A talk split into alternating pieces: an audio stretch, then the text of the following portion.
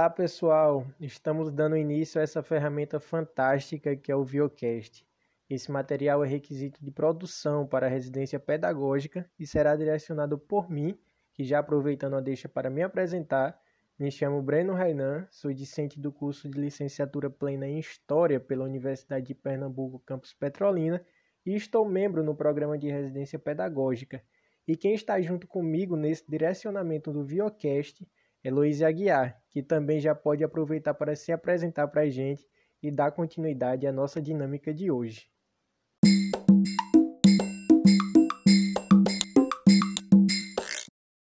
Olá, pessoal! Sejam muito bem-vindos. Eu me chamo Luiz Aguiar e estamos apresentando a partir de agora o Viocast, uma plataforma informativa de conhecimento e reflexão, onde inicialmente iremos lançar em dois episódios.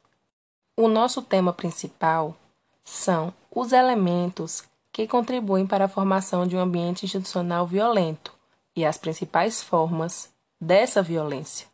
Mais precisamente, em outras palavras, com o recorte da violência no ambiente escolar e em alguns dilemas sociais que contribuem para a formação desse processo.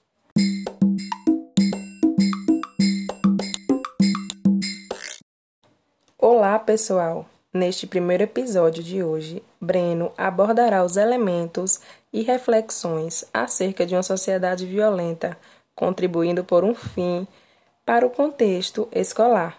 Sejam todos bem-vindos.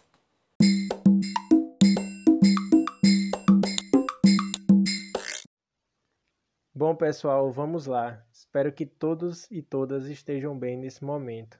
Então, nossa ideia inicial desse primeiro episódio do nosso Viocast é traçar alguns aspectos introdutórios sobre os elementos que contribuem para a formação de um ambiente institucional violento, elencando a partir de alguns dados reflexões a respeito das violências a partir da sociedade em si. Quando eu me referi ao ambiente institucional, é mais ligado ao ambiente escolar. Então, basicamente, nesse primeiro episódio, iremos buscar construir uma linha de alguns elementos prévios que formam esse ambiente violento, entendendo ali a sociedade como ponto de partida e os inúmeros reprodutores de violência nesse contexto social. O recorte de localidade que iremos abordar é mais focado no Brasil.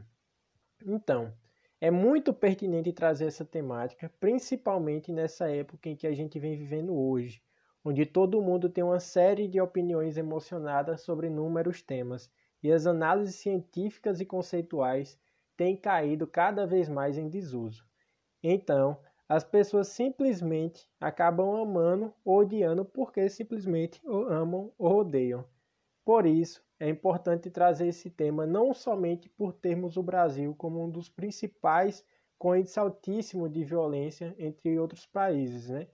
Quando o assunto é violência, mas também é importante para a formação conceitual e de base para nos debruçarmos em objetos de pesquisas mais específicos, bem como entendendo que o tema da violência na sociedade e na escola, por exemplo, são mais complexos do que imaginamos. E com isso não podemos meramente fazer análises e conclusões reducionistas e trazer soluções neste mesmo sentido.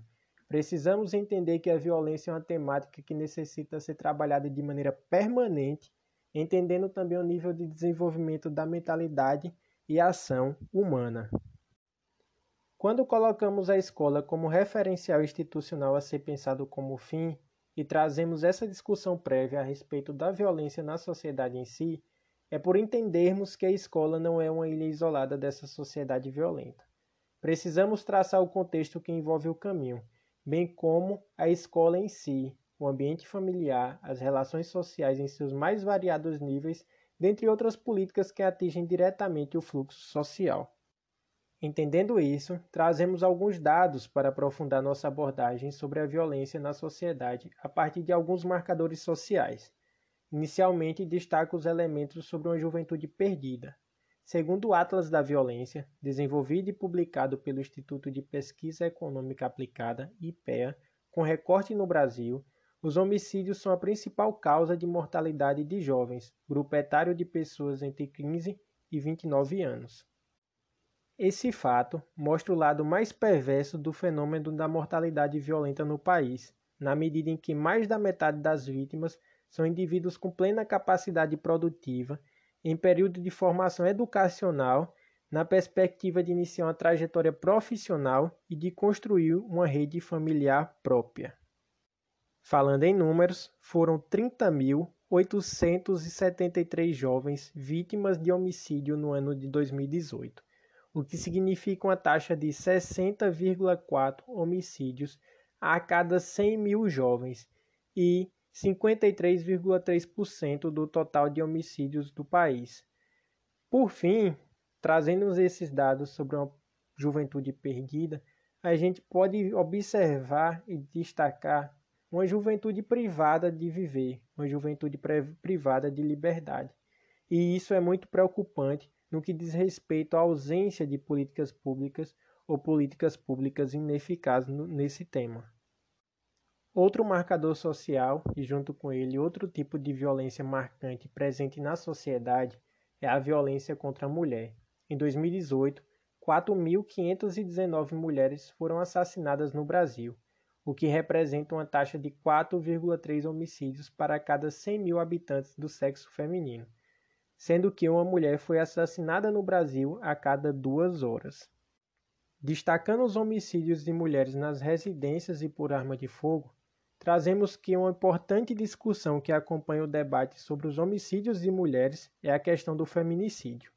No Brasil, a tipificação criminal foi dada pela Lei número 13.104 do ano de 2015, que definiu o crime como homicídio de mulheres num contexto de violência doméstica e familiar ou em decorrência do menosprezo ou discriminação à condição da mulher. Esse ponto da violência na residência é um contraponto numérico.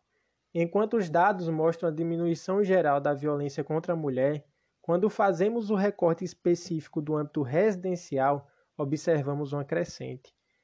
Esse é um ponto muito importante para refletirmos o quão o contexto da violência pode influenciar na vida de um aluno ou de uma aluna, por exemplo, onde o meio pode exercer coercitivamente uma influência, principalmente envolvendo o sentimento familiar. Outro marcador social que trazemos aqui, e junto com ele outro elemento forte de violência presente na nossa sociedade, é contra as pessoas negras. Uma das principais expressões das desigualdades raciais existentes no Brasil é a forte concentração de índices de violência letal na população negra. Enquanto os jovens negros figuram como as principais vítimas de homicídios do país e as taxas de mortes de negros apresentam forte crescimento ao longo dos anos, entre os brancos, os índices de mortalidade são menos e quanto comparados aos primeiros em muitos casos apresentam até redução ao longo dos anos. Apenas em 2018, para citar o exemplo mais recente, os negros, que é a soma de pretos e pardos, segundo classificação do IBGE, representaram 75,7% das vítimas de homicídio, com uma taxa de homicídios por 100 mil habitantes de 37,8. Comparativamente, entre os não negros, que é a soma de brancos, amarelos e indígenas, a taxa foi de 13,9, que significa para cada indivíduo não negro morto em 2018, 2,7 negros foram mortos. Da mesma forma, as mulheres negras representaram 68% do total de mulheres assassinadas no Brasil, com a taxa de mortalidade por 100 mil habitantes de 5,2 quase o dobro quando comparada à das mulheres não negras. Obviamente, todos esses dados citados até aqui são ligados à parte da conjuntura da violência letal, que envolve políticas públicas, seja do ponto de vista da ausência ou eficácia, e envolve também a legislação sobre armas no nosso país. Sobre esse último citado, conforme extensamente discutido no Atlas da Violência 2019, e nos últimos relatórios dos anos anteriores, a flexibilização da política de acesso a armas e munição tem uma forte influência no aumento dos índices de crimes de violências letais, Alguns estudos indicam, por exemplo, que o Estatuto do Desarmamento ajudou a diminuir a violência. Basicamente, há quatro canais que explicam as análises desses últimos resultados. Primeiro, uma arma dentro de casa faz aumentar inúmeras vezes a chance de algum morador sofrer homicídio, suicídio ou morte por acidente, principalmente crianças. Segundo, a maior difusão de armas de fogo faz aumentar os homicídios motivados por conflitos de gêneros e interpessoais, como brigas de vizinho, no trânsito, nos bares, dentre outros elementos. Terceiro, quanto mais armas no mercado legal, mais armas migrarão para o mercado ilegal, permitindo o acesso a criminosos não organizados em facções. E quarto, a posse de armas aumenta as chances de vitimização fatal para o próprio portador, em caso de ataque, em vista do fator surpresa. Então, isso mostra como a política pública a respeito da arma de fogo, seu acesso, seu porte, tem impacto direto nos índices das violências. E como essa política, oscilando ao longo de gestão após gestão, também impacta né, diretamente em fatores de violência na sociedade. São vários os elementos que temos para desenvolver a violência na sociedade, e isso de inúmeras formas. Como dito no início da nossa primeira conversa, a ideia principal é essa mesma, de destacar a violência na sociedade, de forma mais ampla e prévia, quando pensamos por fim e como fim o ambiente institucional da escola.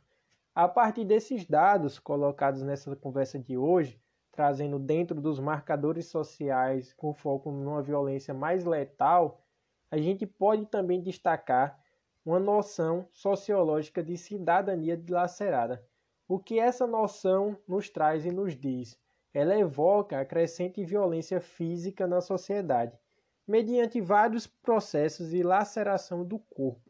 A violência doméstica, a violência sexual, a violência criminal e a violência política, o que compromete as próprias possibilidades de construção da cidadania.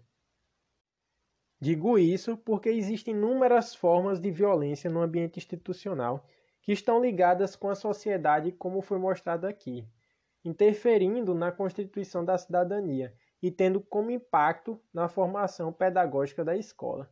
Observamos a violência social que invade também a escola, como bala perdida, arrastões. Temos inúmeros casos, por exemplo, uma menina de 5 anos que foi atingida por bala perdida quando estava no caminho indo até a escola ou até em outros casos de crianças sendo atingidas dentro do ambiente escolar, como pátio de colégios. Então, essa violência, ela permeia todo não só o ambiente né, interno da escola, mas também até no próprio caminho. A violência, como foi citada, de bala perdida, mas também assédio e inúmeros outros elementos que pode porventura aparecer. Obviamente, também observamos a violência gerada dentro da escola que a escola precisa entender que ela também é real e que a escola pode ser produtora de violência. Local onde, em alguns imaginários de algumas pessoas, seria um local simplesmente de acolhimento. Tendo suas questões próprias de violência nas relações sociais, níveis de relacionamento, por exemplo, a pressão social exercida pelo ambiente e instituição, local onde tem suas próprias regras, tudo estabelecido de uma forma onde você, aluno, aluna, precisa ser seu sujeito, encontrar seu grupo social. E sabemos que disciplina é currículo. A escola precisa trabalhar essa disciplina. E algumas coisas, algumas normas, às vezes são colocadas de maneira muito coercitiva. Como eu mencionei no início, trazendo a metáfora de que a escola não é uma ilha isolada, é nessa perspectiva de que a sociedade é violenta e o ambiente da escola acaba tendo predisposição violenta, seja dentro, seja no caminho, seja entre as relações de diferentes níveis que envolvem a escola. Por isso, esse pensamento e reflexão básica, antes de qualquer foco exclusivo na violência escolar em si, é interessante. É preciso ter esses elementos antecedentes para a construção de linhas e possibilidades de entendimento e talvez, quem sabe, resolução. Por isso, é importante identificar as violências de diferentes formas. É importante também falar sobre violência implementar pedagogicamente assuntos sobre essas violências em seus mais variados tipos e observações a partir de alguns estudos da própria instituição. Isso ajuda a familiarizar interpretações e ações para evitar essas reproduções sociais. Esses elementos, essas ações contribuem de diferentes formas, acabam tendo variados resultados. Por exemplo, pautando o fim da cultura do desprezo à escola, tendo uma valorização maior e cobrança também dessa valorização através de políticas públicas, valorizando profissionalmente o professor e tentar acabar com a cultura de diminuição da escola por governos conservadores. Esses elementos citados não são soluções, vale destacar, mas características de construção básica da sociedade no ambiente escolar. Por isso, eu destaco esses elementos iniciais e a ideia inicial desse primeiro episódio é justamente esse foco na sociedade, trazendo esses dados dentro desses marcadores sociais e um pouco da reflexão como a escola, a partir de, de sendo ela um fim. E é isso que a gente tem por hoje, né? Eu espero que vocês tenham gostado do nosso primeiro episódio. Agradeço a companhia de cada um e cada um de vocês e um até logo.